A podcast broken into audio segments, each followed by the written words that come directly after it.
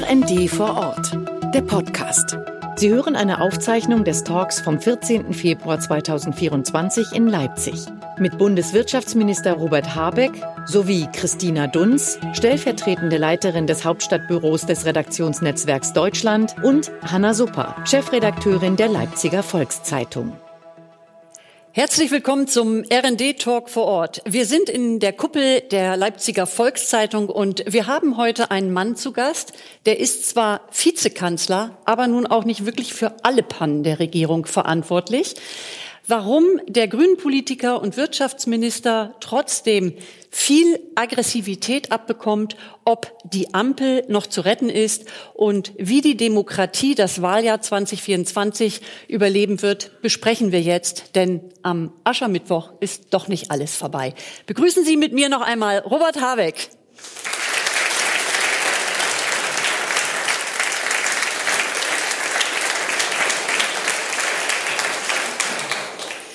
Schön, dass Sie da sind. Guten Abend. Wir freuen uns sehr, dass ja. Sie es nach Leipzig geschafft haben. Und ich begrüße die Chefredakteurin der Leipziger Volkszeitung, Hanna Super. Ja, ein herzliches Willkommen auch von mir hier in Leipzig. Vor allem Ihnen, liebe Leserinnen und Leser, einmal hier bei uns in der schönen Kuppel, aber auch an den Bildschirmen zu Hause. Klar ist, es gibt Gesprächsbedarf, konstruktiv an der Sache orientiert, so wie auch die Demonstration vor unserem Haus heute tituliert ist und angemeldet ist, konstruktiver Meinungsstreit. Auch darum geht es uns heute Abend. Und so eine große Nachfrage wie heute Abend hat es auch bei uns lange nicht äh, gegeben. Knapp 800 Menschen haben sich angemeldet, so viel kriegen wir hier gar nicht unter. Wir haben aber sehr viele Mails von Leserinnen und Lesern mit Fragen bekommen, die ihnen auf den Nägeln brennen, zur aktuellen wirtschaftlichen Lage, zur Politik ähm, von Herrn Habeck und der Ampelregierung. Und wir versuchen, so viele Themen wie möglich heute unterzubekommen. Christina Dunz und ich werden das Beste geben. Von daher fangen wir gleich mal an. Es ist ja heute auch wieder einiges passiert. Äh, die Grünen mussten ihren politischen Aschermittwoch in Biberach in Baden-Württemberg absagen, weil es aggressive Demonstrationen gab. Was ist das für ein Signal an die Grünen? Wie bewerten Sie das? Und was ist Ihre Botschaft an die Demonstranten? Naja, erstmal guten Abend und ähm, schön, dass wir das hier machen können. Es ist erstmal, glaube ich, ein, wie soll ich sagen, ein Moment, wo ja nochmal nachgedacht werden muss, welchen Sinn Demonstrationen haben. Und wenn der Sinn ist, miteinander ins Gespräch zu kommen, vielleicht Leute dazu bringen, ihre Meinung zu ändern oder zumindest zu erklären, warum sie ihre Meinung nicht ändern, dann ist der heute grandios verfehlt worden. Und das finde ich nicht gut. Demonstration und ähm, demonstrieren zu können ist ein, hier in Leipzig darf man das nochmal sagen, ein hohes Gut in einer Demokratie. Das ist äh, un, ohne Frage und muss ähm, hochgehalten werden. Aber natürlich müssen die meiner Ansicht nach den Raum des Gesprächs eröffnen. Und das hat heute nicht geklappt. Und wenn ich noch einen dritten Satz hinzufügen darf, wenn ich das richtig gelesen habe, haben sich auch, sind da ein paar Polizisten verletzt worden. Also das weiß ich jetzt ein bisschen auch aus eigener Erfahrung und ich arbeite ja jetzt auch ein bisschen mehr mit der Polizei zusammen, auch mehr als eigentlich ähm, ich mir wünschen würde, so toll die Leute sind. Gute Genesung und alles Gute, gute Besserung für die, Beamtinnen und Beamten, die da ihren Kopf hingehalten haben. Dem schließen wir uns an.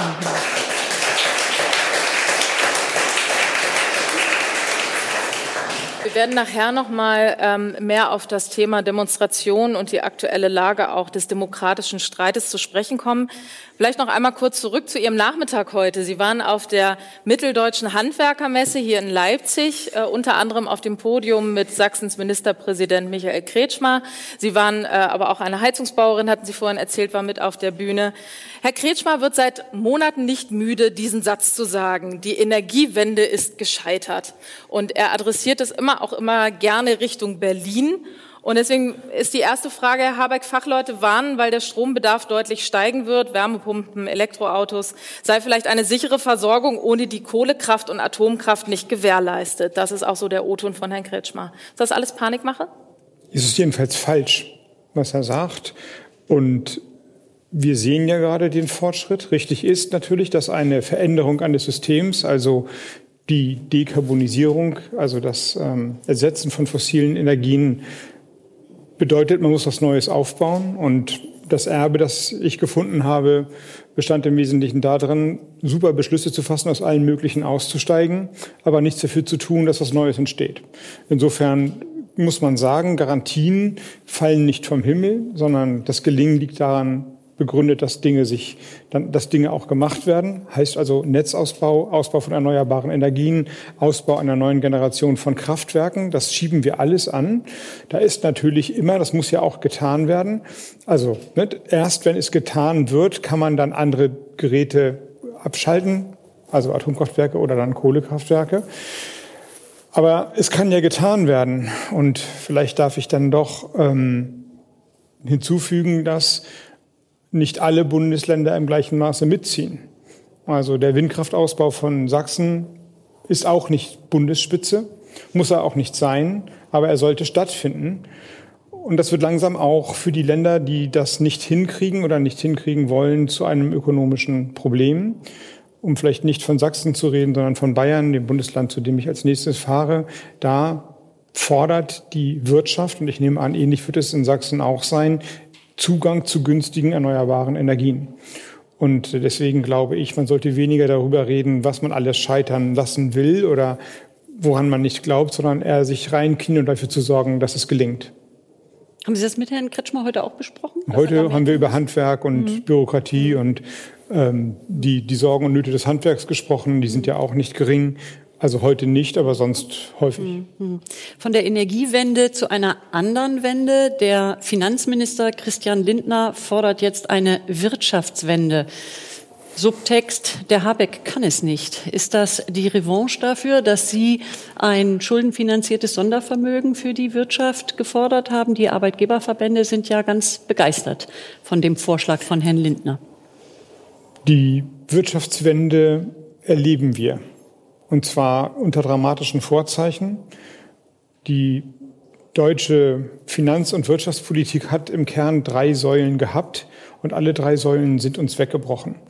Wir kriegen günstiges Gas aus Russland und deswegen können wir uns hochenergieintensive Industrie leisten. Wir können den Haushalt schon oder auch wirtschaftliche Subventionen auskehren, weil wir nicht in die Verteidigung investieren müssen. Die Amis passen schon immer auf uns auf. Und China oder Asien, aber vor allem China als Absatzmarkt ist immer verlässlich da und macht keine Interessenpolitik. Und alles drei ist weg. Das heißt, wir müssen das Prinzip, wie wir in Deutschland planen, genehmigen, überdenken. Wir müssen aber auch uns fragen, ob wir nicht ein Sicherheits-, ein Wirtschaftssicherheitsinteresse haben, bestimmte Produktionskapazitäten in Europa und in Deutschland verfügbar zu haben. Ich mache ein Beispiel aus einem Bereich, der jetzt gar nicht mit mir vielleicht zu sehr verbunden wird, dem militärischen. Die Pulvervorproduktion, also für Munition, kommt in weiten Teilen aus China. Hat nie jemanden gestört, hat nie einer darüber nachgedacht. Und heute sollten wir sagen, das kann ja wohl nicht das letzte Wort sein, denn China ist ja auch in einer Konfliktsituation und darauf können wir uns nicht verlassen. Machen wir sowas hier selbst und natürlich reden wir dann auch über andere Produktionsformen, also Batterien, Halbleiter, Mikrochips und so weiter, dann kostet es was. Denn die Produktion ist ja nicht hier in Deutschland oder in Europa, weil wir die günstige Zulieferer ähm, Lieferkette der anderen Länder hatten. So, und diese Wende, die haben wir schon vollzogen. Und das heißt aber auch, wir müssen sie verstehen. Wir müssen verstehen, dass die Bequemlichkeit, die Gleichgültigkeit, nicht in die Infrastruktur zu investieren, die Fachkräftelücke wachsen zu lassen, die Bürokratie einfach wachsen zu lassen, dass das nicht mehr geht. Und ich hoffe, dass das inzwischen bei allen angekommen ist. Aber wenn der Finanzminister von Wirtschaftswende spricht, da schwingt bei Ihnen nicht irgendwie so eine Erinnerung an das einstige Papier 1982 der FDP mit, wonach dann die Regierung gescheitert war, weil die FDP austrat. Es ist ja jetzt kein freundlicher Akt, äh, dem Wirtschaftsminister der Regierung zu sagen, wir brauchen eine Wende. Eigentlich hat er das in den zwei Jahren bisher nicht geschafft. Naja, Wende ist ja jetzt vor allem populär geworden durch Zeitenwende. Das habe ich eben gerade aufgegriffen. Also mhm. es ist ja etwas passiert. Und zwar, das müssen Sie aber dann Herrn Lindner auch sagen, dass was ich, passiert ist. Das, darüber reden wir permanent. Aber er versteht es nicht oder es ist ihm egal. Er, er stellt sich Jeder in der weiß, Öffentlichkeit. Ich meine, man muss ja blind und taub sein, wenn man nicht sieht, dass sich die Welt um uns herum verändert hat. Und dass bestimmte Probleme, die wir jetzt hier haben, aus äh, jetzt so eklatant sind, weil die Annahme offensichtlich war, wir können einfach so weiter wursteln wie bisher. Und das hat doch jeder verstanden und jeder kapiert. Die Schlüsse zu ziehen sind nicht einfach. Und sie sind natürlich auch nicht einfach. Erstens, weil man liebgewonnene Gewohnheiten hinterfragen muss. Dann gibt es ähm, den öffentlichen Raum, dann gibt es die Parteitage, dann gibt es seine eigenen äh, Peer Groups, dann will man gewählt werden, dann gibt es hier einen Wahlkampf und da einen Wahlkampf. Also der, der politische Raum ist ja kein neutraler. Es ist sehr schwer, in einem Vertrauensverhältnis mal einen Gedanken auszusprechen und nicht damit zu rechnen, dass er öffentlich wird. Also spricht man ihn lieber nicht aus. Es ist, ist schwer, aufeinander so, zuzugehen. So Regierung, man, ist, das, ist das die Beschreibung der Regierung, dass man einen das Gedanken ist die Beschreibung des kann, Berufs falls das in die Öffentlichkeit gerät? Es ist die Beschreibung des Berufspolitiker oder Politikerin. Okay. Ja, das äh, heißt ja das öffentliche Geschäft. Politik ist das öffentliche Geschäft.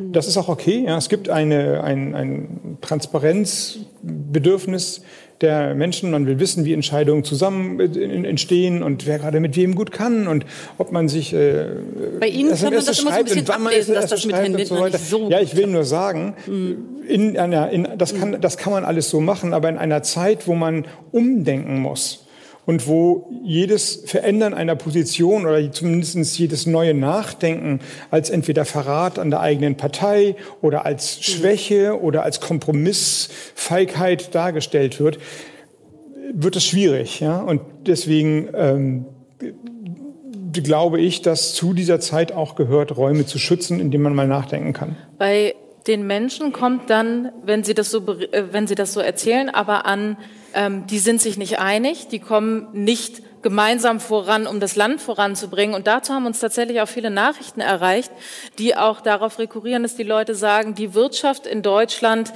steht nicht gut da, vor allen Dingen auch im internationalen äh, Vergleich. Da hat zum Beispiel eine Leserin uns geschrieben, Sie haben es eben schon ähm, so ein bisschen angedeutet, aber sie fragt, betreibt unsere Regierung derzeit eine falsche Wirtschaftspolitik? Wenn wir das zum Beispiel am Beispiel der Schuldenbremse nehmen, da sagen Sie, wir müssen investieren in diesem Land, um auch wieder ähm, wachsen zu können, um Wachstumsmärkte zu erschließen. Herr Lindner will aber unbedingt die Schuldenbremse halten. Wie lässt sich das auflösen und wie kommen wir wirklich aus diesem Wirtschafts Wirtschaftstief mit einer anderen Wirtschaftspolitik in Deutschland heraus? Also erst einmal ist es jetzt ähm, konkret so, und das hat gar nichts nur mit der Bundesregierung zu tun, sondern auch mit der Opposition oder den Bundesländern, dass wir versucht haben, in dem engen Korsett, in dem wir finanzpolitisch Politik machen können, Wachstumsimpulse zu setzen. Das Ding heißt Wachstumschancengesetz. Das ist ähm, eine, eine Zusammenschau von verschiedenen Maßnahmen. Aber zum Beispiel sollten Investitionen, die Unternehmen oder auch Privatpersonen nehmen, steuerlich abschreibbar sein. Du investierst in irgendwas, dass, äh, dass, dass eine, ich weiß nicht, Gebäudesanierung oder, na, Gebäudesanierung ist das Beispiel, weil das ist gerade durchgekommen, aber, aber äh, eine Anschaffung, die, die die Zukunft schafft und das kannst du steuerlich stärker abschreiben als bisher. Und das Volumen, das wir uns leisten konnten, waren acht Milliarden Euro gesamtstaatlich, etwa ein Drittel der Bund, Land und Kommunen. Und rausgekommen sind 2,9 ungefähr. Also selbst das homöopathische Wachstumschancengesetz in acht Milliarden ist nicht viel als Impuls. Sie müssen noch mal sagen, warum? Weil die Länder Weil die Länder, ja, und die mhm. haben kein Geld dafür. Mhm. Die sagen, das können wir uns nicht leisten, denn steuerliche Abschreibung ist ja nur die Beschreibung dafür, dass die Leute dafür dann keine Steuern zahlen oder weniger Steuern zahlen. Und dann haben die gesagt, diese steuerlichen Ausfälle können wir nicht ähm, tragen, weil wir noch die Schulen, die Kitas, die, die Straßen, die Spielplätze und so weiter finanzieren müssen. Das muss ja auch alles finanziert werden.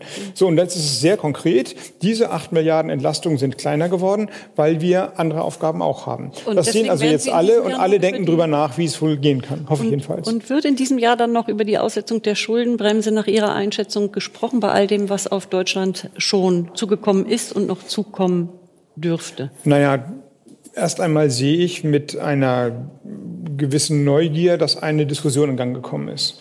Also, und zwar jetzt interessanterweise von Seiten der Unionspolitiker, die in Verantwortung sind. Also vor zwei Tagen war ich, habe ich den regierenden Bürgermeister in Berlin hm. besucht, Kai Wegner, der hat ähm, offen gefordert, die Schuldenbremse muss reformiert werden. Am Tag oder zwei Tage davor war es Rainer Haseloff. Und natürlich haben die einen anderen Blick darauf, nämlich ungefähr den Blick, den man hat, wenn man die Dinge zusammenkriegen muss. Und wenn man, wenn die Länder wir haben sehr viele Investitionsanfragen von Unternehmen, die alle ja, die investieren ja nicht in den Bund allein, sondern im Land, im Land Schleswig-Holstein, Sachsen, Sachsen-Anhalt, was auch immer. Und die sagen rundheraus, das ist die Realität. Wir würden hier gerne pharmazeutische Produkte herstellen, wir würden gerne Elektrolyseanlagen bauen. Aber wisst ihr was? Portugal, die Niederlande, die USA sowieso, die bieten uns dafür Folgendes. Und das kann man doof finden, dass die das tun. Ich finde es auch nicht richtig, weil wir in diesem Subventionswettlauf sind.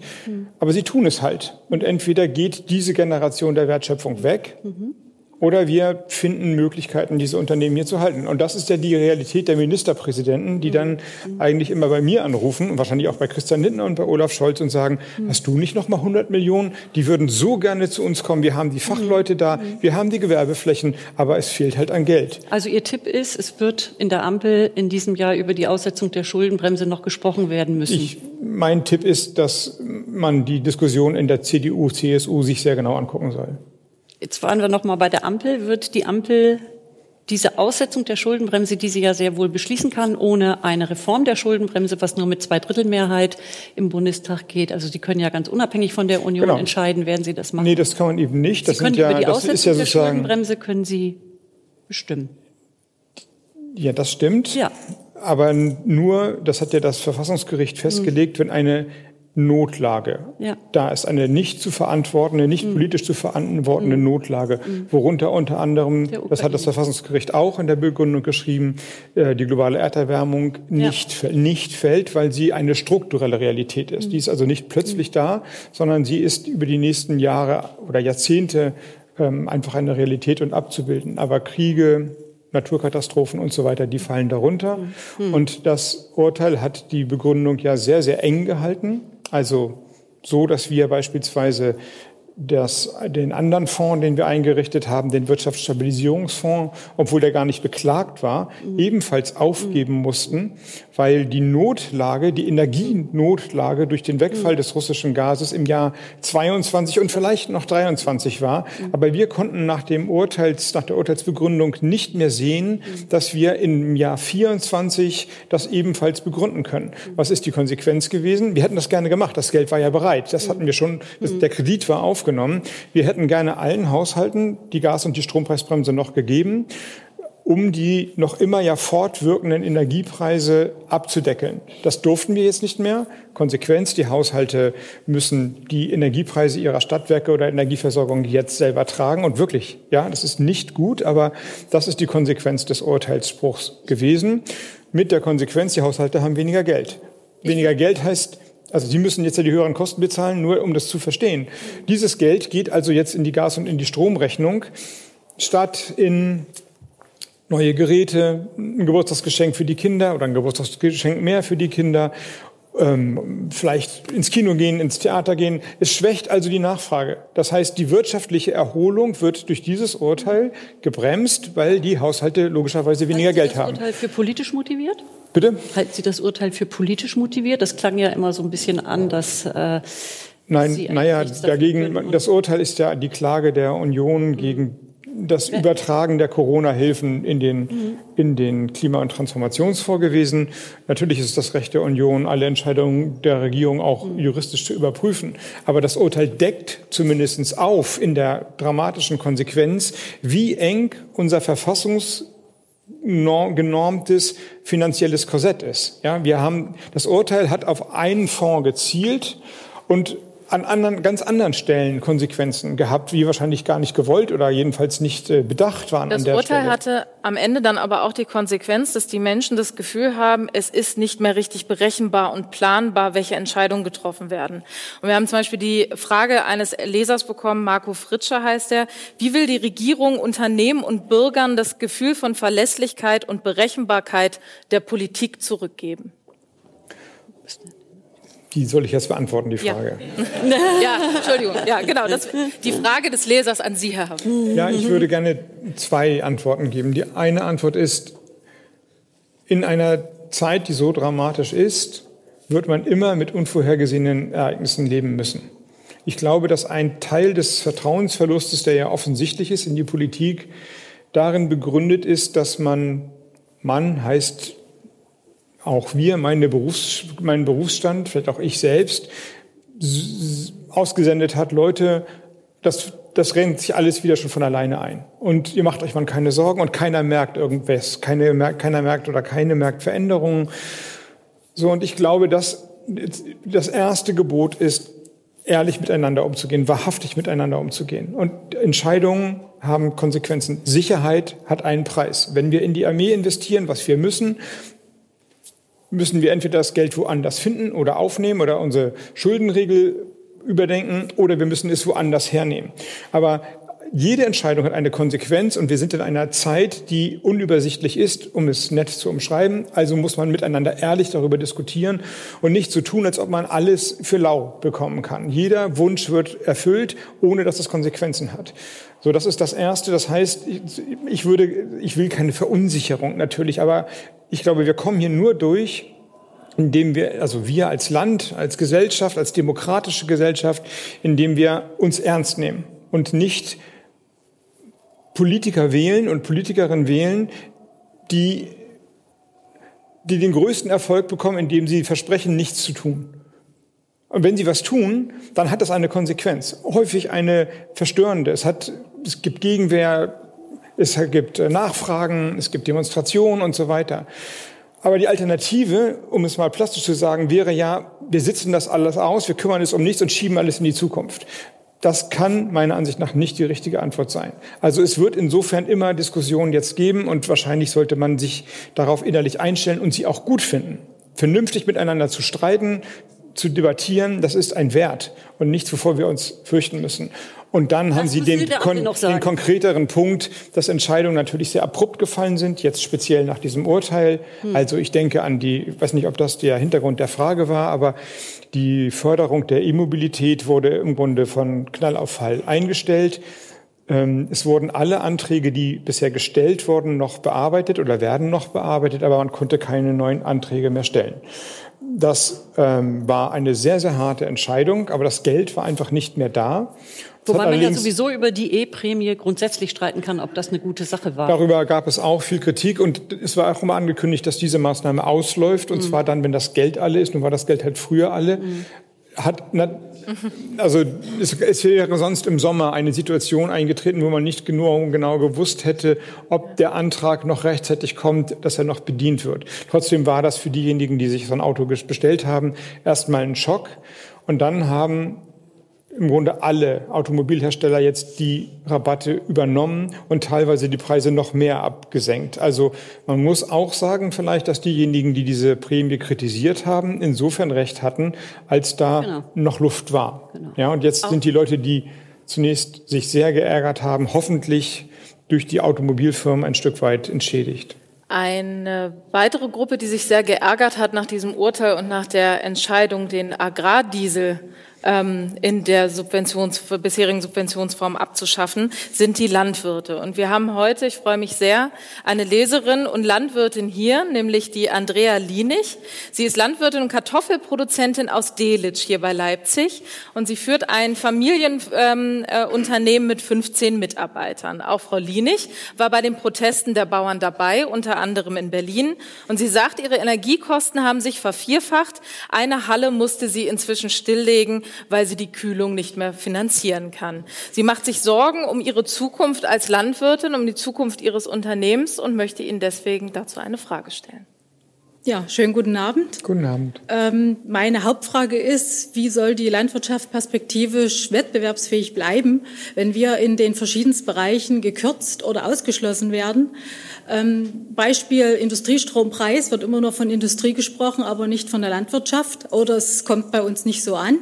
Frage zwei, äh, Agrardiesel ist sicherlich schon äh, ja, ausgeleiert, aber zählt für uns trotzdem, warum gerade jetzt, wenn wir überhaupt keine anderen Alternativen haben, Fahrzeuge zu nutzen, die halt nicht anders betrieben werden können. Und Frage drei, äh, hatten Sie vorhin schön angesprochen, das Wachstumschancengesetz, warum gerade die Landwirtschaft, also die Primärproduktion Landwirtschaft ausgeschlossen wird bei den Klimaschutzinvestitionen. Das waren eigentlich meine drei Hauptanfragen. Also, soll ich von hinten nach vorn? Bitte. Ähm, beim Wachstumschancengesetz sind jetzt sehr viele ausgeschlossen, weil ja diese Investitionen, diese Klimainvestitionen nicht gekommen sind, die Investitionsprämie. Die wäre aber auch natürlich für die Landwirtschaft offen gewesen. Also je nachdem, welche Güterlisten man dann da vorgeschlagen hätte, hätten das natürlich auch landwirtschaftliche Betriebe nutzen können. Das wäre halt eine steuerliche Abschreibung gewesen und die geht nicht nach Berufsgruppen vor, aber ist ja leider jetzt nicht gekommen. Es sind im Grunde noch bauliche Maßnahmen steuerlich begünstigt in diesem Gesetz, leider. Denn Agrardiesel, das sehe ich, das ist für die Betriebe erstens überraschend und zweitens, hm, wie soll ich sagen, ähm, auch tatsächlich reale Einkommensverlust auch für die, für die Betriebsleitungen sind. Das ist ja tatsächlich direkt einkommensrelevant. Um die Überraschung ein bisschen zu dämpfen, machen wir das jetzt ja schrittweise. Das heißt nicht, dass, es, dass ich dafür Applaus erwarte oder dass es genommen wird, aber der Grund ist letztlich eine Gleichbehandlung gewesen oder eine gleichere Behandlung mit anderen produzierenden Gewerben. Also die ja teilweise nicht von der Agrar, von der, von der Steuer befreit wurden. Also es ist eine Subvention für die Landwirtschaft. Und wir hatten das ebenfalls nicht vor, aber wir mussten halt sehen, dass wir das Geld zusammenbekamen. Jetzt haben wir gerade über die E-Prämie geredet. Wir haben ähm, in, bei den Langzeitarbeitslosen Beschäftigungsboni gekürzt. Wir haben an allen Stellen Gelder zurückgenommen und bei der Landwirtschaft eben auch.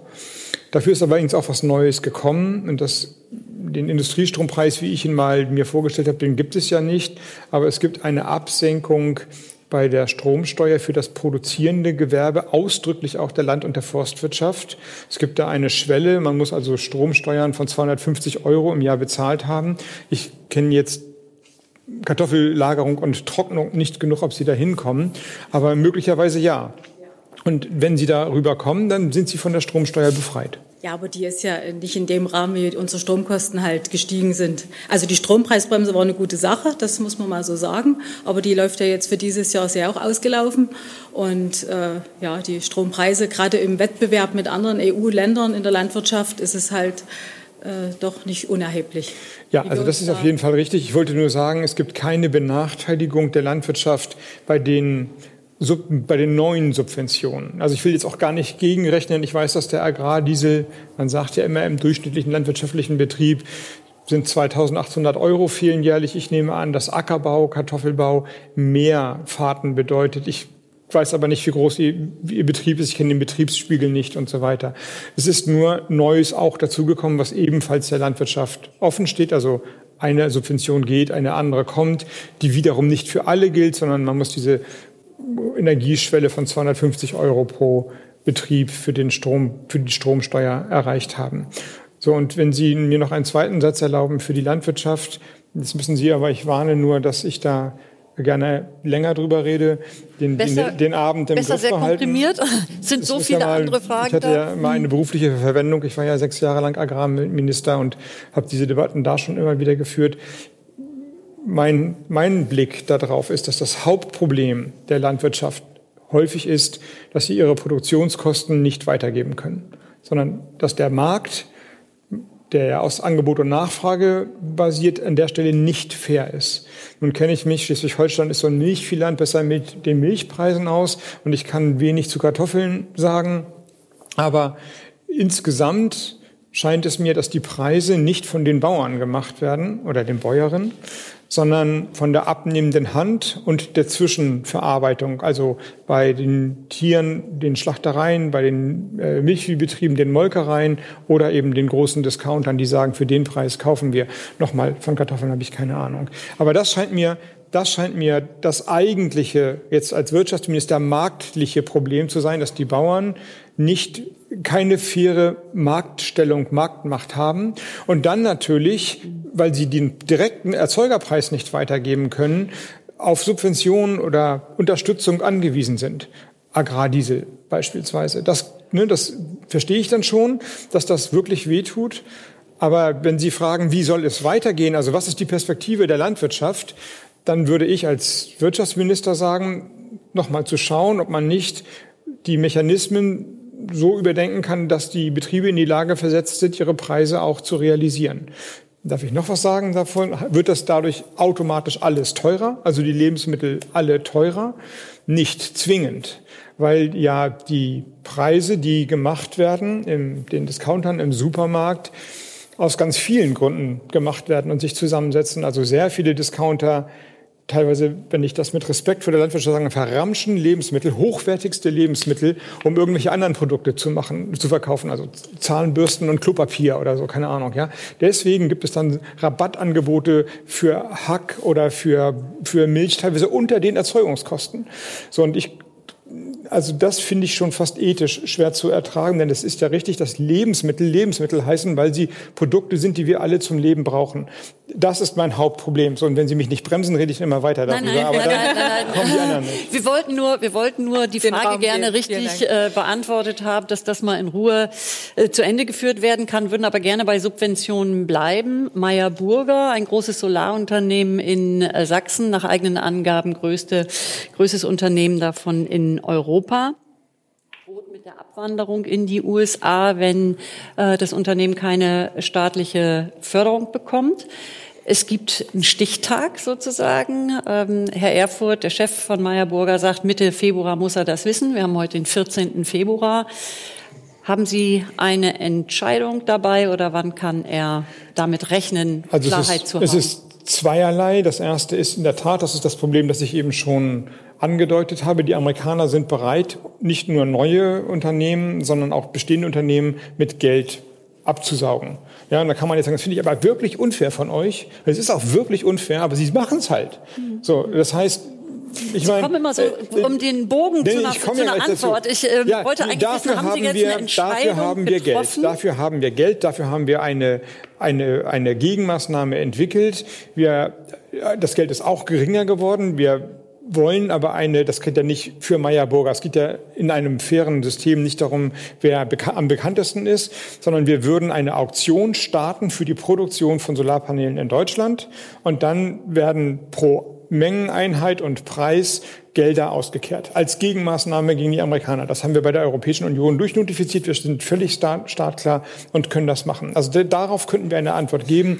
Das weiß auch der Geschäftsführer Gunther Erfurt und da sind wir in engem Kontakt. Das ist aber nicht nur eine Meyer-Burger Maßnahme, sondern das gilt für alle, die Solarproduktion in Deutschland ähm, äh, ansiedeln beziehungsweise ausweiten wollen. Und das zweite Problem, das er hat, hat nichts mit den amerikanischen Subventionen zu tun, sondern dass die Solarpaneele, die aus China kommen, so günstig geworden sind, die europäische Produktion vergleichsweise teurer ist und sie in dem Wettbewerb, Handwerksbetriebe kaufen ein, wollen ihre Gewinnmargen haben, äh, unter Privatpersonen kaufen sich ein Panel und wollen das günstigste haben, äh, nicht mehr mithalten können. Auch darauf gibt es eine Antwort. Die heißt Resilienzbonus, ein bisschen sperriger Titel, aber der sagt im Prinzip, uns ist die heimische Solarproduktion etwas wert. Aus den gleichen Gründen, die ich gesagt habe vorhin. Machen Sie es oder machen Sie es nicht? Das ist ähm, in der politischen Diskussion in der Koalition. Ich würde es gerne machen. Ja, es, es ist, ich will das machen, aber wir brauchen natürlich dann eine gesetzgeberische Mehrheit dafür und die wird gerade hergestellt. Die Mehrheit wird gerade hergestellt. Das heißt also, Herr, Herr Erfurt sagt das ja, Ding, im April wäre er weg. Ähm, und ja, wir jetzt haben, die Entscheidung der, der es Raum, gibt ein Signal, wenn ich Sie richtig verstehe, Gibt es ein Signal, wir, wir die Ampel, ich, Herr Habeck, äh, sind da dran, aber Herr Lindner bremst? Oder wie war das gerade zu verstehen? Es ist, wir haben im August im Kabinett ein sogenanntes Solarpaket verabschiedet. Genau. August letzten Jahres. Ja, und immer noch. Mit lauter Mhm. Entbürokratisierungsbeschleunigungsmaßnahmen, Mieterstrom soll ja, günstig einfacher werden. Sie haben gesagt, ich soll sie stoppen. Also. Und in dem Maße muss es, äh, muss es gelöst und geeinigt werden. Das ist halt bisher noch nicht gelungen. Vielleicht können wir einmal von Thema Solar zum Thema Windkraft nochmal kommen. Das Ziel der Ampel lautet doppelt so viel Windkraft bis 2030. Sie haben es vorhin selber angesprochen. Ich würde es gerne nochmal vertiefen. Tatsächlich schaffen wir das so aber im Moment nicht. Wenn man sich anguckt, Sie haben Sachsen angesprochen, nochmal nachgeguckt. Äh, Sachsen hat in 2023 2010 neue Windräder in Betrieb genommen, kann man sagen, okay, zehn, aber 13 alte abgerissen. Man muss jetzt kein Rechengenie sein, um zu sehen, so wird das nichts langfristig, auf jeden Fall nicht bis 2030, wenn nicht mehrere Länder in einem anderen Maße auch in die Windkraft investieren. Naja, Was ist, ist, Ihr Plan? Das ist interessant. Ähm, das kann nämlich doch so werden. Wenn ich das ähm, mal Kopf rechnen darf. Aber im Prinzip läuft es darauf hinaus, dass wir ungefähr 10.000 neue Windkraftanlagen brauchen in Deutschland bis 2030 und ungefähr 10.000 alte Anlagen abbauen können. Die alten Anlagen sind 20 Jahre und älter. Damals war die Einspeiseleistung ungefähr ein Sechstel dessen, was die Anlagen heute können. Also jetzt sind die, wenn Sie mal eine Zahl haben wollen, fünf, sechs, sieben Megawatt groß, die Anlagen. Der, früher, vor anderthalb Jahren, waren sie ein, vielleicht zwei, vielleicht aber auch nur 500 äh, äh, Kilowatt Anlagen stark. Und die sind ausgelaufen. Also im Grunde kann man, was ist die gesellschaftliche Aufgabe? 10.000 Anlagen abbauen, 10.000 neue bauen. Weil die Leistung, die die bringen, sechsfach größer ist. Und dann haben wir es geschafft. So, sind wir auf dem Weg? Ja. Wir haben im, im letzten Jahr, jetzt kommt ein bisschen Zahlensalat, aber ja, wir. Nicht zu viele Zahlen. Das Ziel ist, dass wir nachher sieben Gigawatt jährlich Windkraft dazu bauen. Letztes Jahr haben wir drei zugebaut. Wurden noch ein paar abgebaut. Eigentlich haben wir 3,6, aber es ist dann, weil auch ein bisschen was abgebaut wurde, drei geworden. Wir haben im letzten Jahr acht Gigawatt genehmigt. Die könnten in diesem Jahr eine Ausschreibung bekommen und dann zugebaut werden. Also alles verdoppelt sich. In Jahresschritten verdoppelt sich die Menge. Wir sind also tatsächlich, vielleicht hängen wir ein, ein halbes Jahr, ein Dreivierteljahr sind hinterher. zuversichtlich, dass das so, dann auch aber so das klappt, Problem, auch bei Ländern, die blockieren? Ja, das ist nämlich die interessante Frage. Das ist, ähm, die, die Zahlen sehen gar nicht so schlecht aus, aber sie sind sehr ungleichmäßig verteilt. Und in der Tat, zehn ist zu wenig. Und jetzt kann man sagen, okay, sollen halt die anderen das machen. Aber das Problem ist ja, oder die, das Gute ist ja, dass mit diesen Windkraftanlagen sich auch, wenn man es mal gut machen will, direkte Strombezüge verbinden. Also ich habe sehr viele Unternehmen besucht, und zwar hochenergieintensive Unternehmen, die haben sich ihre eigenen zwei oder drei Windkraftanlagen dahingestellt und nehmen diesen Strom. Und der kostet nur fünf oder sowas Cent, je nach, also muss ja die Anlage bezahlen, dann nimmt man den Strom. In Bayern ist gerade das größte Windprojekt, das die da haben, Bayern ist jetzt auch nicht berühmt dafür, schnell Windkraft auszubauen, ins Trudeln geraten. Panik bei der bayerischen Wirtschaft. Denn die Preise werden dadurch gesenkt. Und zwar auch vor Ort gesenkt durch den direkten Bezug. Ich glaube, das weiß auch die sächsische Wirtschaft und das weiß auch der sächsische Wirtschaftsminister und das weiß auch der Ministerpräsident. Das heißt zu sagen, alle Windkraft geht in Schleswig-Holstein, Niedersachsen, Nordrhein-Westfalen hin, heißt im Klartext, da wird in Zukunft auch die Wertschöpfung sein. Das können, kann nicht im Interesse der von Sachsen sein.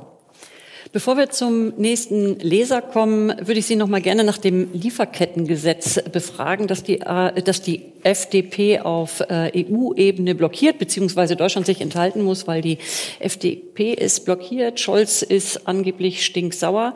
Wie wird das jetzt gelöst? Wird es da noch so äh, einen Kompromiss geben können oder bleibt es dabei, dass, es, dass dieses Gesetz auf EU-Ebene an Deutschland scheitern kann? Und wie sauer sind Sie denn auf die FDP? Naja, ich will es, also ich, Sie laden mich immer ein, die Sachen einzuordnen. Ich will das gerne kurz tun. Ich bin überhaupt nicht sauer, denn es gibt ähm, Pros und Cons. Wir haben ja ein bestehendes Liefer... Aber es war doch eigentlich alles schon verhandelt. Genau, darauf komme ich gerne. Wir haben ein bestehendes Lieferkettengesetz in Deutschland. Mhm. Hat die Große Koalition gemacht. Mag sich die Union nicht mehr daran erinnern, aber hat die Große Koalition gemacht. Das haben wir nur in Deutschland. Das heißt, nur deutsche Unternehmen sind gehalten, ihre Lieferketten daraufhin zu überprüfen, ob dort Kinderarbeit, Sklaverei, Menschenrechtsverletzungen drinstecken. Das ist, das ist ja der Sinn von diesem Lieferkettengesetz. Das ist ja ein, kein, wir wollen euch mal ärgern, sondern wir wollen versuchen, ja, un, unmenschliche Arbeitsverhältnisse aus unseren Produkten rauszukriegen.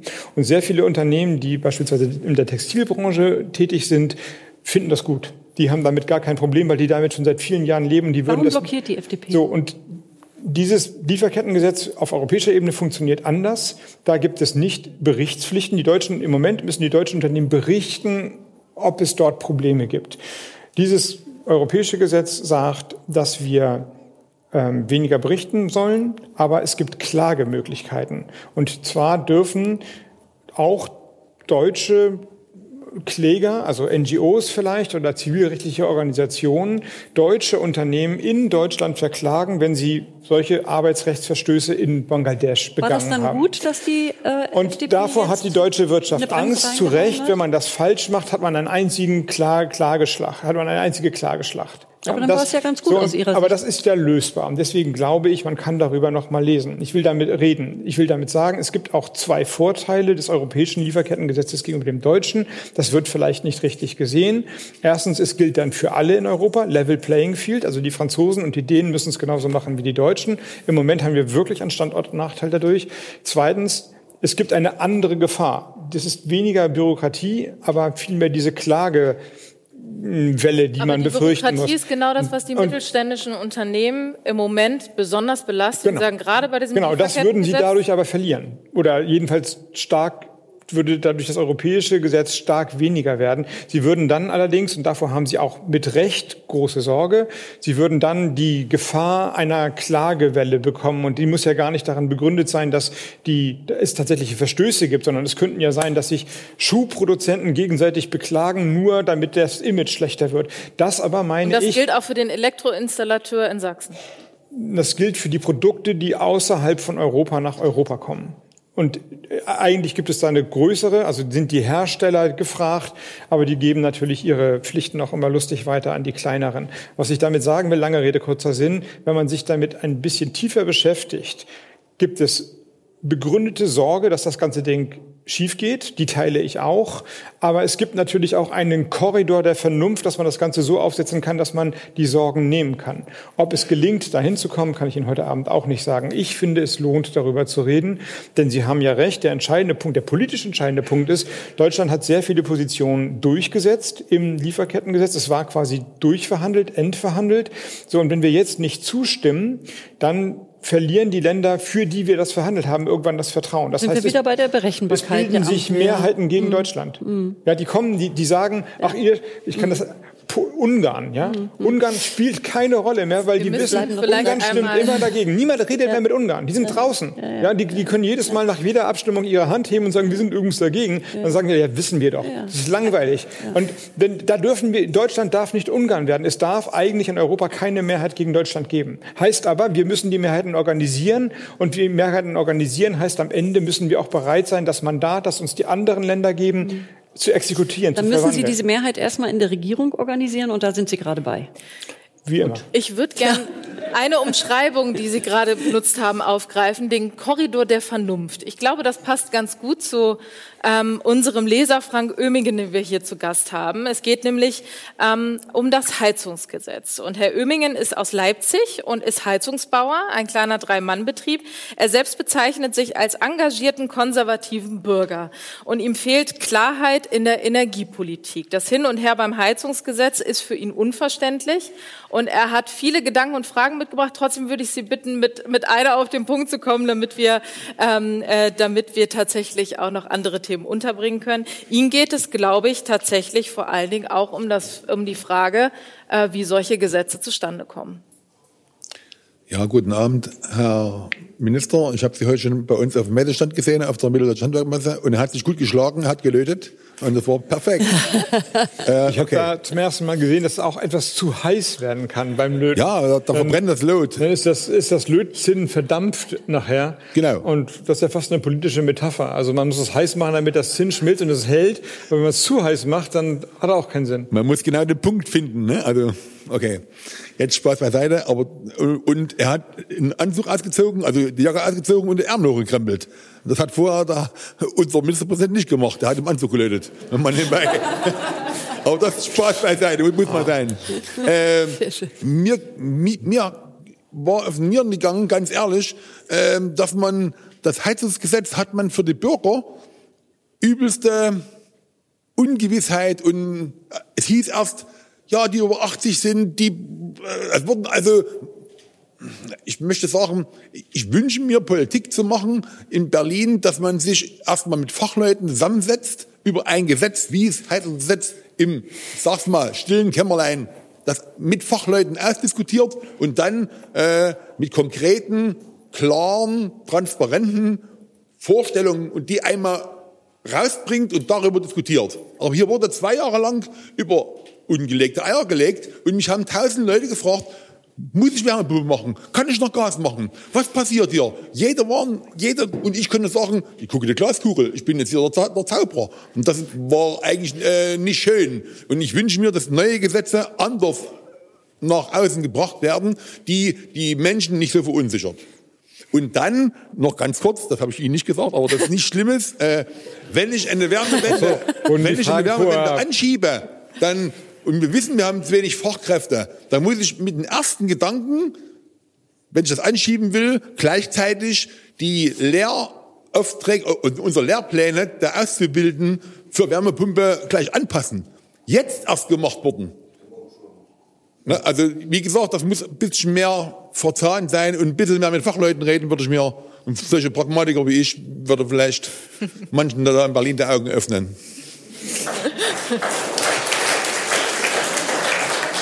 Bitte.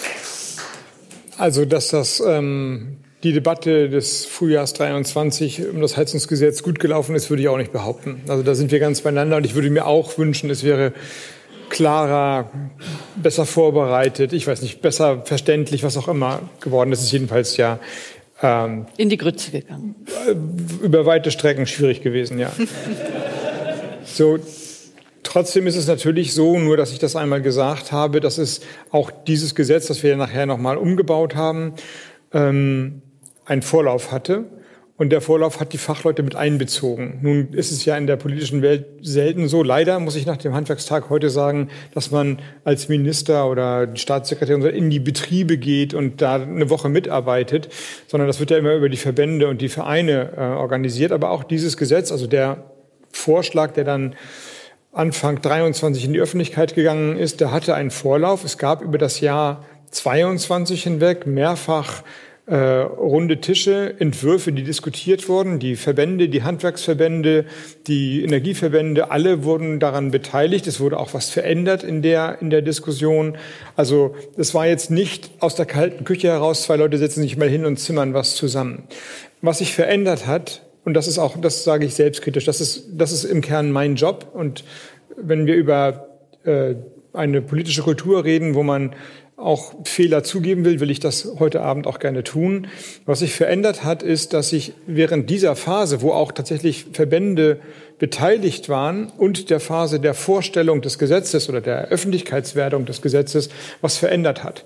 Im Jahr 22 war der Druck, Energie einzusparen, wo wir können, alles bestimmt. Und wir haben Entscheidungen getroffen im Ministerium und ich in einer, in einer wahnsinnigen Taktung und zwar große Entscheidungen mit Milliardensummen, ähm, Gesetze, die wir seit Jahrzehnten nicht angepackt haben, in einer Nacht umgeschrieben, in einer Woche beraten, dann verabschiedet, weil wir unter der wirklich sehr konkreten Bedrohung standen, dass das Gas nicht reicht. Äh, Sie erinnern sich vielleicht dunkel daran, dass damals die Hauptfrage war nicht, Bürokratie und Wachstum, sondern die Hauptfrage war, welche Unternehmen kriegen kein Gas und werden abgeschaltet. Herr Herbeck, wenn ich Sie ganz und, kurz und, unterbrechen und das, darf. Die Frage war, das, was Sie erzählen, ist sehr bekannt, unter welchem Wahnsinnsdruck diese Regierung Ja, aber das hat sich verändert. Das hat sich nicht, es war, es ist mhm. nicht so gewesen, dass davor nicht eine eine Beratung eingeholt wurde. Aber Fachleute hätten, hätten ihm doch bestimmt nicht gesagt, dass es ein ähm, eine Vorgabe beziehungsweise ein Verbot gibt, dass bestimmte Heizungen eingebaut äh, werden. Ich denke, dass Herr Oemingen meint, ähm, die, die Aber Sie, äh, lassen wir uns mit großem Respekt, Sie ändern es auch falsch. Bitte? Sie ändern es auch falsch. Es gab ja gar keine Vorgabe, dass bestimmte Heizungen nicht mehr eingebaut wurden. Da sehen Sie mal, was am Ende übrig bleibt, ja. wenn die äh, also Regierung das, so das, ein, das, äh, eine, ähm, eine unberechenbar, eine Unübersichtlichkeit schafft und ähm, dann ein halbes Jahr darüber debattiert und am Ende die Menschen nicht wirklich äh, befriedet hat. Und ich glaube, wenn wir uns an dieses Heizungsgesetz erinnern, wird am Ende die Ampel da ihren großen Knacks bekommen haben. Glauben Sie, dass Sie sich davon noch mal richtig erholen werden, dass dieses Vertrauen wieder geschaffen werden kann, dass die Ampel doch gemeinsam Beschlüsse fassen kann? Also gleich nur, um den Gedanken zu Ende zu bringen, dass der erste Entwurf hat gesagt, wenn Gasheizungen kaputt gehen, nur darum ging es, sollen sie, wenn es nicht Härtefälle gibt, nicht wieder durch Gasheizung ersetzt werden mit dem Stichtag 1.1.24. Das, das war das Gesetz. Im, äh, drumherum war auch noch viel, aber das war der Kerngedanke. Und das haben wir dann verändert und gesagt, über eine Zeitspanne können erstmal geklärt werden, ob es Fernwärme gibt, es muss Wärmepläne geben, dann das kommt das Ganze viel später. später. Das kam viel später, Das- als das- die Heizungsbauer das, ja, aber schon der Grund, der der Grund, warum waren. wir ab dem 01.01.24 nicht Gas durch Gas ersetzen wollten, Hm. war, dass das Gas vielleicht nicht reicht. Das war der Grund. Sie sagen, das ist alles bekannt, aber es ist schon wieder vergessen worden. Ich will das nur, ich meine, ich habe jetzt auch nicht immer große Freude, über dieses Heizungsgesetz nachträglich zu reden, aber ich wurde ja gefragt. Das war der Grund und das war auch sicherlich der Grund, warum die beteiligten Verbände gesagt oder jedenfalls nicht nicht geschrien haben, stopp, stopp, stopp, weil wir in diesem Modus waren.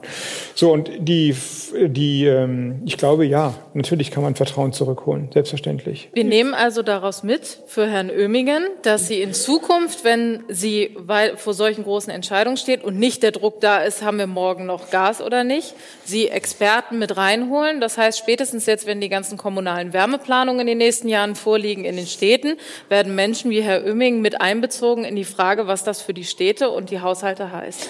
Ja, selbstverständlich. Ich sage aber auch noch einmal, es wurden Experten davor gehört. Und vorhin haben Sie mich gefragt, wann kommt der Resilienzbonus? Also das eine, da ist die Ermahnung, lass dir mehr Zeit, mach es ganz lange. Und hier sagt es, mach mal schnell. Und ich bin eher, also dass ich nicht falsch verstanden werde, der Meinung, natürlich müssen Gesetze sorgsam beraten werden, mit Experten diskutiert. Aber wir dürfen die Geschwindigkeit, Entscheidungen zu treffen, auch nicht verlieren. Ja, und Entscheidungen, wenn man Entscheidungen trifft, heißt es, dass man auch Entscheidungen vielleicht wieder korrigieren muss. Den Punkt habe ich versucht vorhin schon zu machen. Also ja, mit Handwerkern reden und ich, ja, ich kreide mir sozusagen an, dass ich nicht, dass ich nicht rausgekommen bin aus der Berliner Politikbubble und mal mit den Unternehmen drei Tage lang durchs Land gezogen bin oder so. Wir Das machen ist jetzt einen ganz großen das Sprung. nächste Mal bei Ihnen.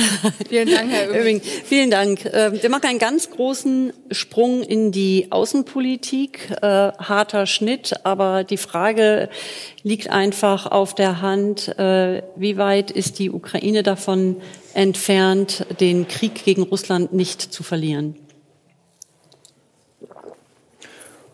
Wenn man sich die militärische und ähm, Artillerieüberlegenheit Russlands anschaut, ist die Lage ähm, bedrohlich.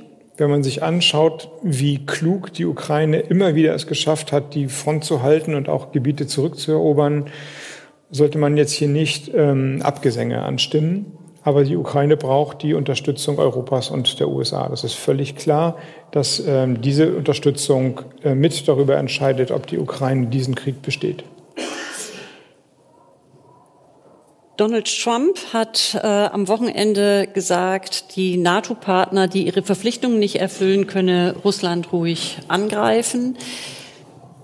Wie schätzen Sie das ein? Wird Putin auf jeden Fall versuchen, diesen Krieg so lange zu führen, mindestens bis Trump eventuell Präsident ist? Und was ergibt sich dann äh, für Sie für eine Lage oder was bedeutet es jetzt schon, bevor die Wahl in Amerika, die Präsidentschaftswahl geklärt ist, welche Unruhe Donald Trump in die Welt bringt? Ich weiß gar nicht, ob Putin auch sollte, und das ist ja reine Spekulation, sich in Amerika einen Machtwechsel vollziehen, ob er dann aufhören würde.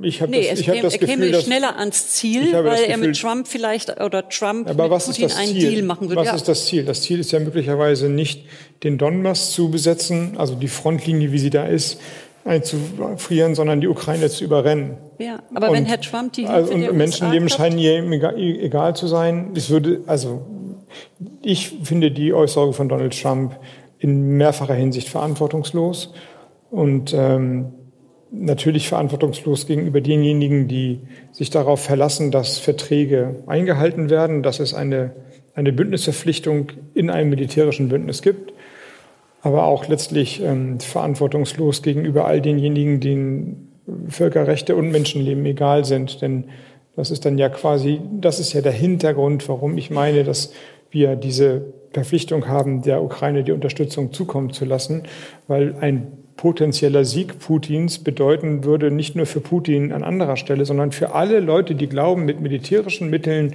politische Ziele zu erreichen, dass das erfolgreich sein kann. Und dann haben wir Kriege all überall. Und das kann doch nicht die Welt sein, auf die wir hinstreben, hinarbeiten wollen. Deswegen finde ich das auch ehrlicherweise den sterbenden Menschen und den trauernden Müttern gegenüber völlig verantwortungslos, was Trump gesagt hat.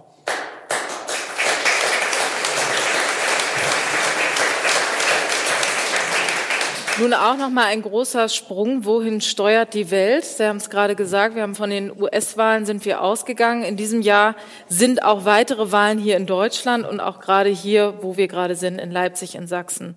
Was passiert, wenn die AfD bei den Landtagswahlen in Brandenburg haben wir Wahlen, genauso in Thüringen und in Sachsen, die AfD die stärkste Kraft werden sollte? Das ist ähm, ja so eine spekulative Frage aus meiner Sicht. Ich weiß nicht, ob ich hier, ich rede ja vor allem als Minister, aber also versuche mich da parteipolitisch ein Stück weit rauszuhalten, aber das darf ich doch vielleicht dann sagen, dass ich das für ein sehr schlechtes Szenario für das Land Sachsen halten würde. Jedenfalls ähm, würde das nicht ähm, dem ökonomischen, äh, wie soll ich sagen, der ökonomischen Situation dienen, wenn ich nur bei dem bleiben soll, also ich glaube, es gibt gute Gründe dafür einzutreten, dass diejenigen, die nicht die AfD wählen wollen, ähm, ihr Kreuz machen und sich nicht der, der Wahlmüdigkeit hingeben. Vielleicht passt dazu tatsächlich. Wir haben eine Leserin und Parteigenossin von Ihnen zu Gast, nämlich Claudia Kurzweg. Sie ist äh, Kulturwissenschaftlerin und stellt sich in diesem Jahr im Landkreis Nordsachsen zu den Kommunalwahlen auf für die Grünen.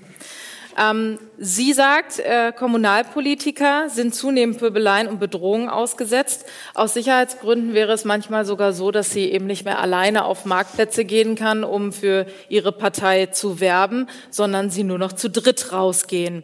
Guten Abend, Frau Kurzweg. Ähm, was ist Ihre Frage an Herrn Habeck?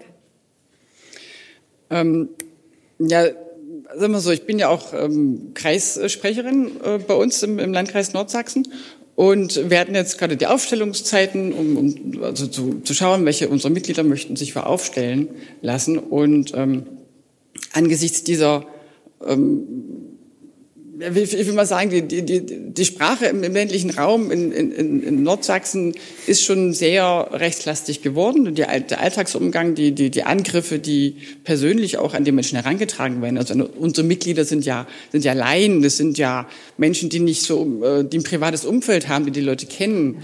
Und, und die Reaktion darauf ist bei, bei vielen dass sie sich nicht trauen, in die erste Reihe zu stellen. Und ich frage mich halt, was kann ich meinen Mitgliedern sagen, die einerseits was machen möchten? Und der Aufwind, also die letzten Wochen waren natürlich einerseits ermutigend, aber die, die Aufstellungszeiten waren jetzt bei uns schon vorher. Und, und ich frage mich halt, wie, wie kann ich die ermutigen zu sagen, ey, trau dich, also weil, um es mal so ein Bild zu haben, wir haben, ähm, von den fünf größeren Gemeinden haben zwei sind, sind gut äh, besetzte Listen, äh, zwei, eine so lala und, und bei zwei ist es tatsächlich so, dass, dass in meinem bin ich der Einzige und alle anderen haben sich mehr versteckt und plötzlich gesagt, nee, ich traue mich nicht mehr auf die Liste zu gehen, was, was also einzutreten und das ist ein, quasi die die Sorge, die mich im Alltag als als Kreissprecherin äh, beschäftigt und ja genau, da hätte ich keine Antwort drauf. Beziehungsweise ähm, wie kann man auch diejenigen in der Kommunalpolitik schützen, die dann tatsächlich diesen Diskurs ja wollen und die das machen? Ähm, die ja auch ähm, schon sehr unter der Gürtellinie sind häufig. Also der, der wirkliche demokratische Dialog ist ja wirklich gefährdet in, in vielen Situationen im, im Alltag bei uns. Darum geht es. Ja, das ist für mich natürlich jetzt eine schwierige Lage, weil ich mich versuche einzufühlen in das, was dir oder Kollegen passiert. Das gilt sicherlich auch für Mitglieder von anderen Parteien. Jetzt vielleicht jetzt in der Situation sind, äh, kriegen die Grünen besonders viel auf die Mütze. Ähm, und ich kann schwer aus dieser Welt, in der ich im Moment unterwegs bin, da Rat geben. Das wäre, glaube ich, nicht angemessen. Aber ich kann natürlich ähm, sehen, wie Leute mit solchen Situationen umgehen und dann kann ich eine politische Ableitung tun. Ich glaube, dass das, was du gesagt hast, nämlich dass ähm,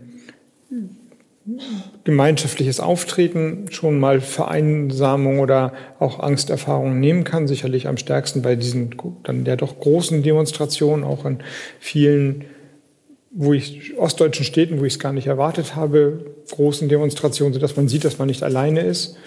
Und das kann man ja sicherlich oder kann man vielleicht auch versuchen, im Alltag ähm, weiterzuleben. Ich kann das verstehen, dass man sich nicht traut und dass man ähm, auch nicht möchte, dass seine Familie, seine Kinder sozusagen reingezogen werden. Also dass da eine richtige Angst da ist, das ist mir wohl bewusst und wohl bekannt. Aber das Beste ist, glaube ich, tatsächlich ähm, Alliierte zu suchen. Das Zweite, was ich gerne sagen möchte, ist, dass egal wen man wählt, dass die Demokratie davon lebt, dass sich Menschen ihr zur Verfügung stellen, egal welche Partei. Und wenn Leute das nicht tun, nicht weil sie für ihre Überzeugungen angegriffen werden, sondern weil sie persönlich angegriffen oder deformiert werden, dann sägen wir an dem Ast, der den Laden am Laufen hält. Und wenn wir das zulassen, das kann man dann ja ausweiten, dass Leute kein Ehrenamt übernehmen, weil sie bestimmte Positionen vertreten, dass sie sich äh, nachher nicht mehr auf die Straße kommen, trauen, dann, dann verlieren wir die öffentliche Auseinandersetzung. Und um sie zu halten, braucht es Zivilcourage. Eine Zivilgesellschaft braucht Zivilcourage. Und Zivilcourage heißt, nicht nur eigennützig für die eigenen Interessen einzutreten, sondern auch der anderen und dem anderen solidarisch an die Seite zu treten, wenn sie, dann muss man die Position gar nicht teilen, wenn ihr oder ihm Unrecht geschieht. Sonst, wenn wir das verlieren, und das bedeutet Mut, das bedeutet raus aus der Komfortzone zu gehen, aber wenn wir das verlieren, dann können wir am Ende den Laden dicht machen. Und dann will ich drittens noch wir, sagen. Damit kommen wir eigentlich schon zu unseren. Ja, aber lassen Sie mich noch den Rubrik. letzten Sach, ich sage danach auch kurz, aber ich will das schon noch sagen. Zu dieser Zivilcourage gehört auch eine sprachliche und öffentliche Sensibilität. Und es ist etwas ins Rutschen geraten. Dinge sind sagbar geworden, die vor Jahren nicht sagbar geworden, nicht sagbar waren. Morddrohungen, Gewaltaufrufe, Verunglimpfung von Menschen, Kommunalpolitikerinnen wie anderen, Gleichsetzung von Menschen mit Tieren, Ausrottungsfantasien, die Sprache des Faschismus. Man, sie, da hat sich was reingefressen, sicherlich getriggert durch die sozialen Medien und ich weiß nicht wie, aber Sprache schafft Wirklichkeit. Und wenn, wenn, und was, was gesagt wird, wird irgendwann Realität. Und deswegen glaube ich, müssen sich auch alle, die, deren Worte sich vervielfältigen, also diejenigen, die in Mikrofone reinsprechen, die Politikerinnen und Politiker fragen, ob sie ob sie alles dafür tun, den Raum des demokratischen Meinungsstreites offen zu halten oder ob sie ihn abschließen, indem sie mit einer Sprache Menschen ausgrenzen und damit nicht mehr teilhaben lassen am gemeinsamen demokratischen Diskurs.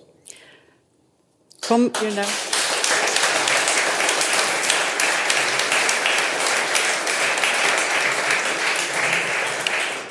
Kommen wir zu dem etwas erfreulicheren Teil, nämlich zu unserer beliebten Rubrik des Fotoalbums.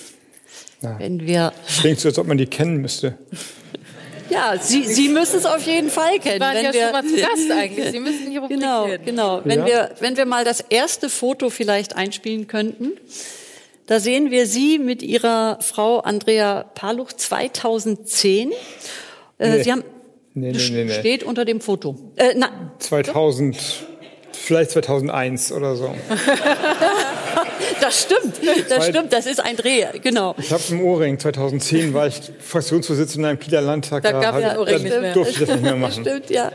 Ähm, auf diesem Foto ähm, geht es um Ihr Buch, das Sie geschrieben haben, äh, zusammen mit Ihrer Frau, um eine Weiterdrehe von Theodor Storms Schimmelreiter. Ihre Frau hat der FAZ im vorigen Jahr als Parallele zwischen dem gemeinsamen Verfassen des Buches und Kompromissen in der Politik gesagt, ich bin nur so gut wie mein Gegenüber. Gibt es noch andere Weisheiten Ihrer Frau für die Politik, die die Ampel nicht versteht? Ja, ohne Ende. Aber das lasse ich mal im Privaten. Ein Beispiel? Wirklich, ich versuche das zu trennen jetzt. Und ähm, wenn Andrea redet, dann ist das so, wie sie redet. Aber ich würde gerne die Gespräche zwischen meiner, mir und meiner Frau, zwischen mir und meiner Frau lassen. Aber sie hat recht, sie hat recht damit, wollte, ich wollte ja eher auf das Gegenüber in der Ampel kommen, äh, dass Sie da nur so gut sein können, wie Herr Lindner Sie auch lässt. Äh, auf dieses Problem hinweisen. Na, das gilt auch für alle sozialen Verbindungen, dass man sich entweder runterziehen oder hochpushen kann. Und Sie sind beim Runterziehen? Nee, das würde ich nicht sagen. Also ich würde jetzt nicht sagen, dass wir uns immer nur hochgepusht haben. Also außer vielleicht nee. in, der, in der Stimmung oder so, in der, in der Emotion. Aber es ist natürlich auch so, dass ähm, wir haben auch sehr viele Dinge gemeinsam hinbekommen. Und das sollen auch, soll auch nicht aufhören. Mhm. Und es ist richtig, dass wir uns immer wieder den Erfolg kaputt gemacht haben selbst. Aber es ist jetzt auch nicht so, wie es immer irgendwie abgekürzt ist, dass man sich überhaupt nichts gönnt und sich äh, doof findet oder so. Vielleicht können also, wir dazu gleich nicht. das nächste Foto zeigen, denn das, äh, da sehen wir, so doof finden sich manchmal dann doch nicht. Nein. Zumindest reicht es für dieses Selfie, was sie ver äh, vergangene Woche gepostet haben. Darunter stand Good News für die deutsche Start-up-Szene. Und jetzt wäre meine Frage, war dieses Selfie reine Show oder gibt es tatsächlich ein Start-up, was Sie mit Christian Lindner gründen würden?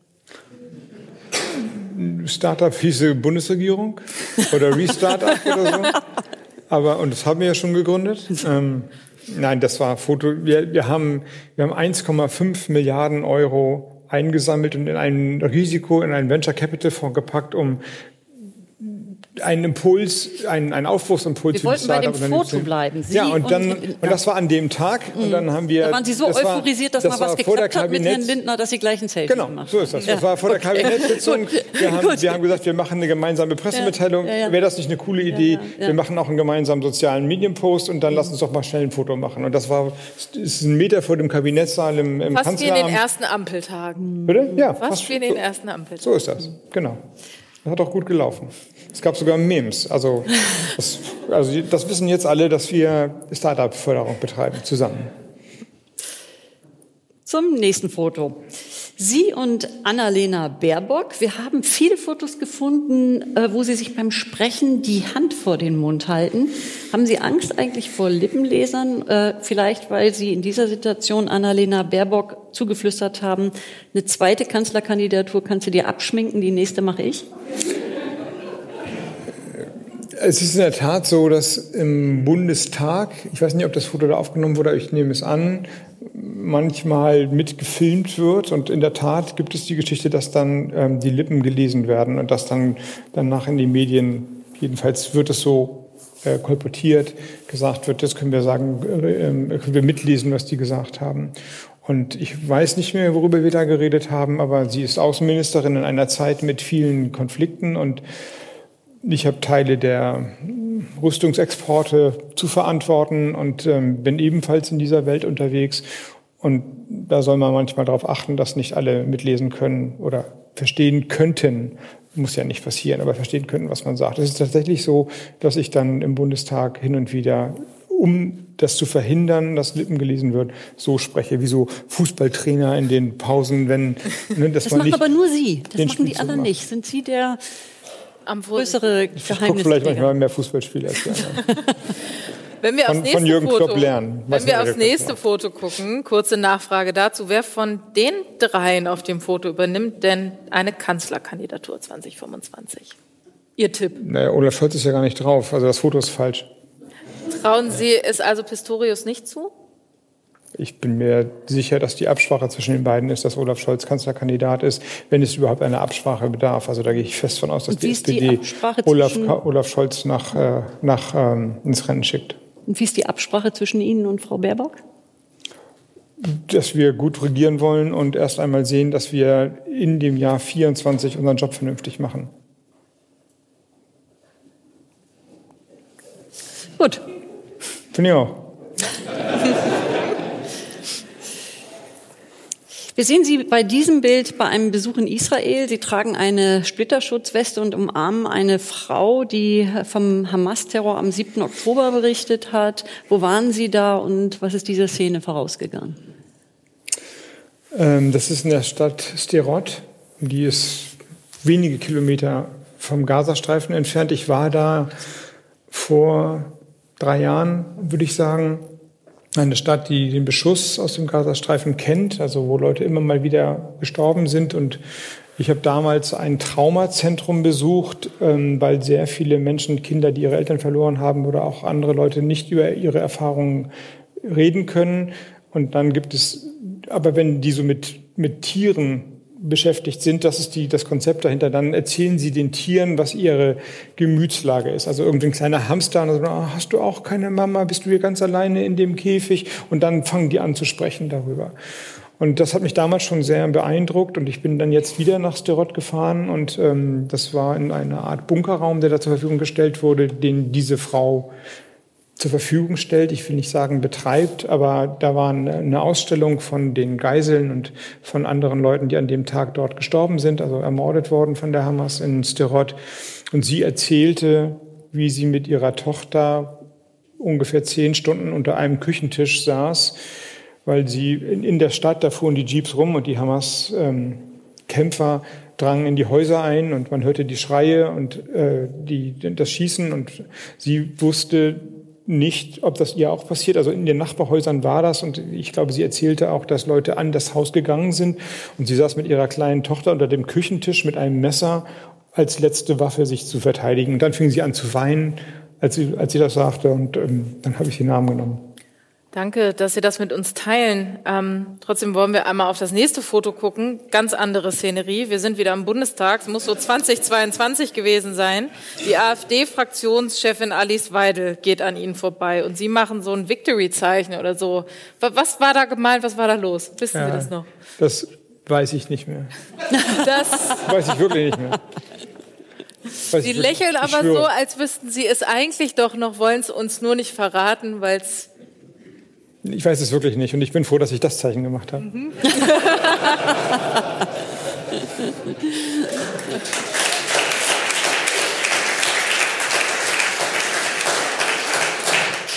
Wütende Bauern haben Sie Anfang des Jahres äh, daran gehindert, während Ihres Urlaubs äh, von der Fähre in Schlüttsiel zu gehen. Welches Gefühl wird Ihnen in Erinnerung bleiben? Naja, Eher ein nachträgliches, muss ich sagen, weil die Situation für mich, ähm, in der, als wir da auf der Fähre waren, ähm, irgendwie surreal war. Ähm, ich habe, ich habe, ich war ja, ich durfte nicht zu den Bauern runter. Das war sicherheitsmäßig nicht, äh, nicht möglich. Und erst danach in den Gesprächen mit den Polizeibeamten und mit äh, dem Kapitän habe ich das sozusagen politisch eingeordnet, was da passiert ist. Und trotzdem denke ich, dass, und das meinte ich gar nicht zynisch, dass dieser Tag dann was Gutes hatte, weil danach die Bauernproteste nicht so waren und der Bauernverband sehr klar gesagt hat, wir wollen protestieren für den Agrardiesel, für die Zukunft der Landwirtschaft, aber wir wollen hier nicht Gebäude stürmen, Leute bedrohen und so weiter und so fort. Und ich, also das hat dann schon dazu geführt, und darüber haben wir heute Abend ja auch mehrfach geredet, dass man die feine, aber sehr klare Grenze zwischen Unzufriedenheit, Protest, ähm, Protest äußern und den demokratischen Raum nicht zuzumachen bzw. zu zerstören, immer halten muss. Und das ist sicherlich auch dann das Ergebnis dieses Tages gewesen. Anschließend daran vielleicht eine gute Nachricht für unsere Kartoffelproduzentin aus Delitzsch. Herr Habeck kann auch Trecker fahren. Wir sehen das hier auf einem Foto von 2014. Da waren Sie Landwirtschaftsminister in Schleswig-Holstein. In Erinnerung an damals und an die Situation, die Sie gerade beschrieben haben. Wer hat sich von wem mehr entfremdet? Sie von den Bauern oder die Bauern von Ihnen? Nee, ich bestimmt mehr von den Bauern. Also das, ich, hab, ich war das, ich meine, ich bin ja auch kein geborener Landwirtschaftsminister, war es aber wirklich gerne mit wirklicher Leidenschaft. Vieles, ähm, was mich, was ich jetzt ökonomisch wiedererlebe, habe ich damals in, äh, sozusagen in Nutzer aus der Sicht der Landwirte gelernt und äh, vielleicht verstanden, aber vor allem habe ich das geliebt, wirklich geliebt, mit denen mal ja, mitzuarbeiten oder mitzuschnacken und so. Und ich würde auch sagen, die, wir hatten, es gab so viele Probleme und ich bin, es gab auch da permanent Demonstrationen und ähm, also wirklich sozusagen äh, Auspfeiforgien im Saal wegen ganz anderen Sachen als heute. Und trotzdem war das, haben wir immer ein Draht zueinander gefunden. Und diese, diese, dieses Zusammensein mit Leuten, die mit ihrer Händearbeit ähm, den früh aufstehen und sozusagen aus, mich teilhaben lassen an ihrem Leben, das fand ich schon sehr, sehr toll und sehr prägend. Auch die Probleme zu stehen und ähm, mit, dann in Teilen zu lösen. So, jetzt löse ich andere Probleme, aber natürlich, ähm, ich musste, als jetzt die Bauernproteste da waren, habe ich ja wieder angefangen, mir die Milchpreise anzugucken und die Agrarspiegel zu lesen und so. Da fiel mir so viel wieder ein, auch so viele Bilder wieder ein, dass bestimmt ich derjenige bin, der, der da die größere Bringschuld hat. Bleiben wir in Schleswig-Holstein. Beim nächsten Foto sehen wir Sie mit Ministerpräsident Daniel Günther beim Berlin. Handball, genau. In, ähm, in einem Satz.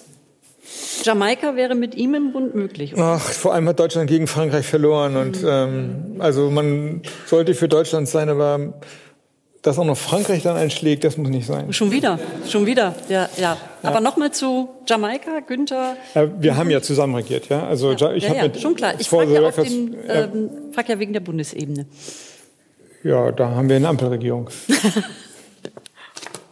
Aber ne, also mit Daniel Günther habe ich zusammen 2017, würde ich sagen, oder 16 ähm, eine Jamaika-Regierung gebaut. Genau.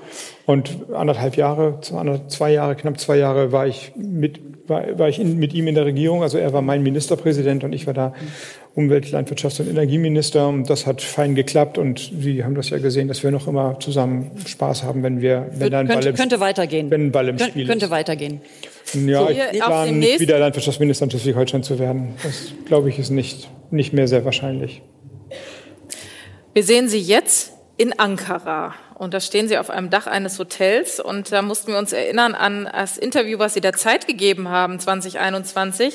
Nachdem Sie nicht Kanzlerkandidat geworden waren, sagten Sie, nichts wollte ich mehr, als dieser Republik als Kanzler zu dienen. Aber wieso denken Sie denn daran in Ankara? Kommt noch. auf diesem Dach? Kommt doch, kommt doch. Gilt das nicht in solchen Momenten wie diesem hier auch, dass Sie sich manchmal wünschen, Sie könnten sich ganz weit wegbeamen und so über allem schweben und irgendwie ganz oben stehen?